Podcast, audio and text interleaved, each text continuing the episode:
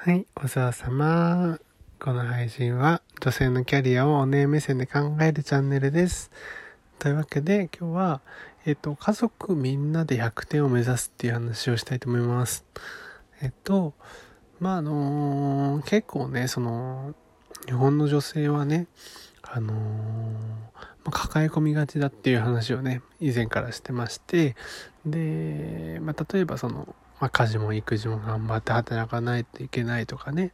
なんか家計のやりくりもしないといけないみたいな、こう、ことがあるわけです。料理もしないといけないみたいな、そういうね、全部やんなきゃいけないというふうに思ってしまいがちなんだけども、でも例えば、じゃあパートナーが料理がうまいと、夫が料理がうまいっていうことであれば、料理はもう夫に任せちゃうとか、なんか私なんかそうなんだけど、えっと、洗濯とかえっとお皿洗いみたいなのはずっと一人暮らし生活が長かったからそんなに別に何とも思わないんですよね。なんなら結構楽しくやってるんだけどそういうふうにこう向き不向きが人にはあって凹凸があってそこを補完し合えれば別に何でもいいわけですよ。でざっくり言うとパートナーがいいといえばどんなシステムでもよくって100対0であのパートナーの方に負担があったとしてもそれでお互いが納得していれば何の問題もないわけですよね。うん、でもそれを全部一人で抱え込もうとするとすごく大変だからいろいろこう試してみていいと思う。で、例えば、えっと、なんかわかんないけど、お子さんが結構大きくて、手伝ってくれるって言うんだったら、手伝ってもらえばいいと思うし、お子さんがレトルトのご飯でいいって言うんだったら、もう出来合いのもので自分は作んないとか、そういうふうにこういろいろ調整できるとこたくさんあると思うんですよね。で、家族みんな合わさってみんなのいいところを持ち寄って100点になればいいだけの話であって自分一人が100点にならなきゃいけないっていうことではないんだよっていうそもそもそのルールが違うんだよっていうことの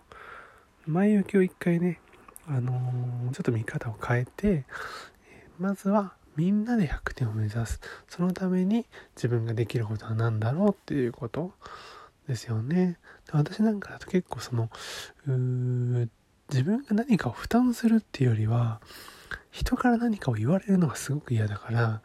あの言わないでくれたら本当何しててもいいんですよ妻は。だから妻は全く私に指示してこないんですよね。家事のやり方がこうだとかさ料理をもっとこうしてくれとかそういうのないんだけどその代わり私の方が家事の負担は確かに多いしえっと休みの日とかは妻が一人でどっか行っちゃうということもあるけども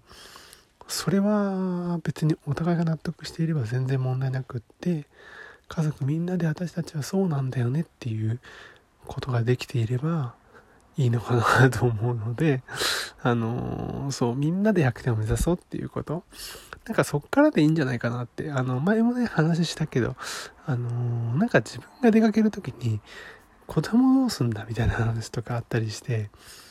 いや、子供なんか別に家族がいれば家族の誰かが見てればいいっていうことができた方がいいんだよね。なんかその人に頼ることができなかったりとか、全部完璧にやんないといけないとか、と、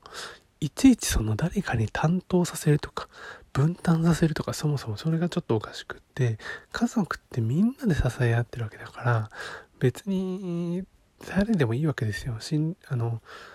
心身ともに健康で安全であればそれで問題ないから、なんなら私はもう何かあった時は対応するから。なんか何も起きないのであればリスクはたくさん取った方が絶対今後の人生に生きると思うからねそうじゃんみんなさなんか海外生活なくってね海外で10年過ごしてました。でこう帰ってきたらさ身についてるものたくさんあるじゃん。でもそれってすごくリスクも高いじゃない。でもそれはやっぱ取るから得られるものが大きいのであって取るから楽しいんですよね結局リスクを取らない人生ってつまんないんですよなんか王族の 家みたいなね、感じになっちゃうわけです。あの、やっぱり私たちはリスクを取っていろいろ経験して身につけて楽しんで人生をこう歩いていかないと、あのー、本当ね、つまんない人生になっちゃう。なんか母親という理想の母親像の中で生きていかないといけなくなってしまうので、あの、そういうのやめようっていう話でした。はい。というわけで今日も最後までいらしてくださりありがとうございます。じゃあまたね